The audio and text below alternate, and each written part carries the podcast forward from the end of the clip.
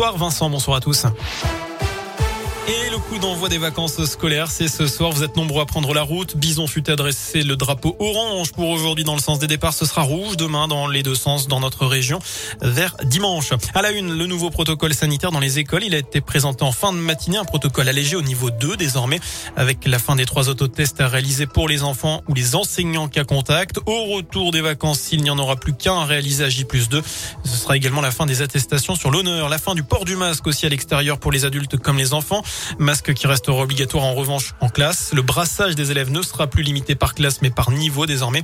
Et puis les activités physiques pourront à nouveau être pratiquées sans masque en intérieur sauf pour les sports de contact.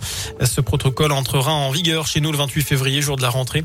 Et puis à cette même date, le port du masque ne sera plus obligatoire dans les lieux clos soumis au pass vaccinal, à part dans les transports. À noter que 5907 classes sont fermées actuellement en France pour cause de Covid. 524 dans l'académie de Lyon, un chiffre en forte baisse puisqu'il y en avait près de 17 000 la semaine dernière. On passe au sport. Désormais, le FBBP veut poursuivre sur sa bonne voie après avoir retrouvé le chemin de la victoire la semaine dernière. Le FBBP, justement, le club de foot indinois, se déplace au Mans. C'est à partir de 19h. Le match vient de démarrer. Les Bressons sont pour l'instant quatrième de national. Ils comptent deux points d'avance sur leur adversaire du jour. Et puis en rugby, deux matchs ce soir pour les clubs indinois.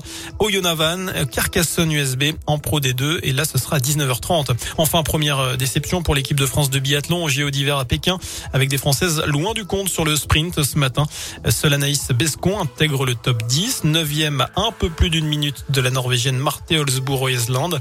C'est la première épreuve de biathlon sans médaille lors de cette Olympiade. Les garçons enchaîneront dès demain à 10h et on suivra également ce samedi l'entrée en liste de Guillaume Cizeron et Gabriela Papadakis en danse sur glace.